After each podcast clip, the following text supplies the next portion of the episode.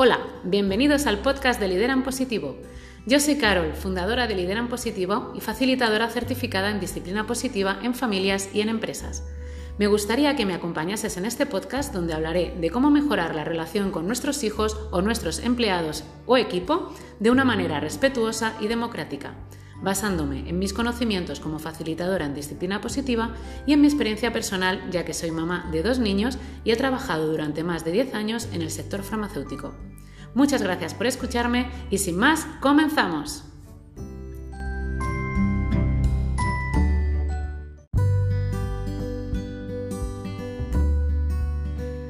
Hola, bienvenido a un nuevo podcast de Lidera en Positivo. ¿Qué tal estás? Espero que estés muy bien. Yo ya estoy lista para empezar porque hoy vamos a hablar de un tema que muchas madres y muchos padres me preguntan en mi cuenta de Instagram, que para todos aquellos que no lo sepáis podéis encontrarme también en Instagram como Lidera en Positivo, escribiéndolo todo junto, y donde doy recomendaciones y hablo de mis propias experiencias educando de forma respetuosa y usando la disciplina positiva.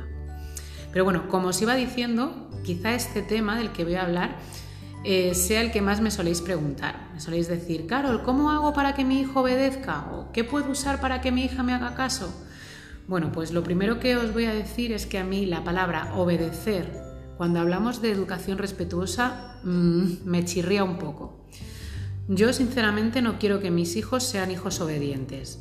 De hecho, me molesta bastante cuando se asume que un niño obediente es un niño bueno o lo que la gente entiende por bueno. Yo quiero que mis hijos aprendan lo que es correcto y lo que no es correcto, pero no que lo hagan o lo dejen de hacer porque yo u otra persona se lo imponga sin darle mayor explicación. Y otra cosa que también quiero decir es que si tu hijo no te hace caso siempre, no te preocupes. Tu hijo es un niño absolutamente normal. Pero sí que es verdad que hay ciertos pasos o ciertas cosas que podemos ir haciendo para conseguir que esas veces que no nos hacen caso sean las menos posibles. Para ello, ¿qué podemos hacer? Bueno, pues para mí lo principal y lo que yo considero que es la clave, el 90% de todo esto, es escucharle. Y quizá ahora me estés oyendo y me digas, sí, sí, yo le escucho, Vale, pero no nos tenemos que quedar solo con escuchar, sino que tenemos que hacer una escucha activa. ¿Y qué significa esto de escucha activa? Bueno, pues que debemos dejar que el niño se exprese libremente, dejar que diga lo que piensa, lo que siente en ese momento, sin entrar en juzgarle ni en emitir juicios ni en dar nuestra opinión. Los niños solo necesitan que les escuchemos y que les prestemos atención. Y otra cosa, no es lo mismo escuchar que oír. Porque cuántas veces ha llegado tu hijo o tu hija a decirte algo y estabas con el móvil o mirando el ordenador o hablando con una amiga y simplemente has oído lo que tu hijo te ha dicho, pero no le has prestado atención a lo que te estaba diciendo realmente. Entonces vamos a intentar escuchar más y de forma más activa. Otra cosa que podemos hacer es dejarle que decida. Tenemos que saber que los niños tienen que aprender a tomar sus propias decisiones. No podemos decidir siempre por ellos. Aunque tú creas que es mejor que tú decidas por él, créeme que le estás perjudicando. Además también debemos dejar que experimenten las consecuencias. ¿Con esto qué quiero decir? Bueno, pues que sabemos que toda decisión implica una consecuencia y que siempre y cuando esta decisión no suponga un riesgo para su vida, tenemos que dejar que lo haga y que vea las consecuencias que esto le conlleva. Aunque tú sepas de antemano lo que va a pasar, si toma esa decisión, no se la cuentes, deja que experimente, porque es una forma de aprender, porque créeme, por mucho que tú le digas, por mucho que tú le cuentes, hasta que él no lo compruebe, no va a aprender. Y claro, tampoco vale que le dejes que tome sus propias decisiones y cuando le salga mal, pues luego reprocharle o decirle, lo sabía, te lo dije, ves, mira. No, no hay que reprochar.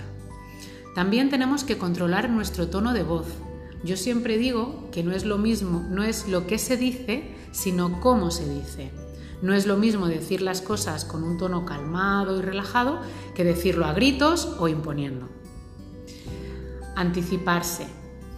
Tenemos que aprender a anticiparnos. Si ya sabemos que ante determinadas situaciones nuestro hijo va a responder de una determinada manera, pues vamos a anticiparnos. Os pongo un ejemplo. Si ante un paquete de galletas tu hijo o tu hija no sabe controlarse y hasta que no acaba comiéndose todas no para, pues la próxima vez no le des el paquete entero y le digas, solo puedes comerte dos. No, directamente le das las galletas que puede comerse. O, por ejemplo, si sales a dar un paseo y sabes que a tu hijo lo más seguro es que le entre hambre, pues lleva contigo algo que pueda comer, porque así vamos a evitar que el niño, ante la situación de hambre, se ponga irritable y nos tengamos que volver antes a casa o mm, empecemos con una rabieta innecesaria. También tenemos que mostrarle opciones. Siempre que podamos, tenemos que intentar dar opciones, pero no tenemos que darle una batería de opciones, como mucho dos o tres opciones. Deben ser opciones limitadas, que piensen que ellos son los que eligen y que no somos nosotros los que estamos imponiendo. A mí, por ejemplo, esta táctica me funciona muy bien, por ejemplo, a la hora del baño. Si veo que se están quitando la ropa y están dejando la ropa en el suelo en vez de llevarla al cesto de la ropa sucia, les suelo preguntar, ¿prefieres echar la ropa sucia ahora al cesto o prefieres hacerlo después de la ducha? O a la hora de hacer los deberes, también les suelo decir al llegar a casa, ¿cuándo tienes pensado hacer los deberes? ¿Ahora o después de merendar? Es una forma de que ellos elijan cuándo lo quieren hacer, pero le estás limitando las opciones. También otra cosa que no tenemos que hacer es divagar. No tenemos que divagar, tenemos que ser concretos.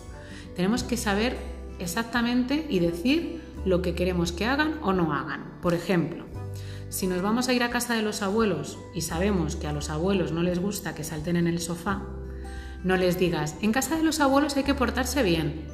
No, porque eso para ellos es algo muy genérico. Para un niño es mejor que digas, Vamos a ir a casa de los abuelos y ya sabéis que no les gusta que se salte en el sofá. Así que como es su casa y su sofá, tenemos que respetarlo. Por lo tanto, no debemos saltar en el sofá. Otra cosa, ser flexible. ¿Cuántas veces queremos que se hagan las cosas ya, en ese mismo momento, porque para nosotros es el momento ideal? Pero también tenemos que pensar que a lo mejor para nuestros hijos ese momento no es el ideal porque esté entretenido, porque esté jugando, porque está haciendo otras cosas. Por ejemplo, si a las 5 tenéis que salir de casa porque habéis quedado para ir al parque con unos amigos, en vez de llegar a las 5 y 55 y decirle, venga, vamos rápido, ponte los zapatos que nos tenemos que marchar, pues es mejor ir 15 minutos antes y decirle, a las 5 tenemos que marcharnos. Y si no quieres que lleguemos tarde y, tienes, y tener tiempo para jugar en el parque, hay que recoger antes los juguetes y ponernos los zapatos.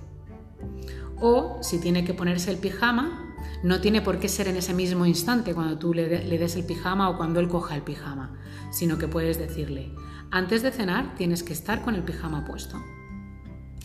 Como veis, hay varias cosas que podemos hacer para que nuestros hijos nos hagan más caso. Entonces, solamente hay que ponerlas en práctica y a medida que las vayáis poniendo en práctica, os saldrán de forma más natural. Bueno, pues hasta aquí el podcast de hoy, que espero que os haya sido de utilidad. Espero que pongáis en práctica alguna de las cosas de las que os he contado y que me vayáis contando qué tal os está yendo. Podéis escribirme a través de Instagram o también podéis hacerlo en el correo electrónico lideraenpositivo.gmail.com para hablar sobre esto o sobre cualquier duda o cualquier cosa que necesitéis. Muchísimas gracias y sed felices.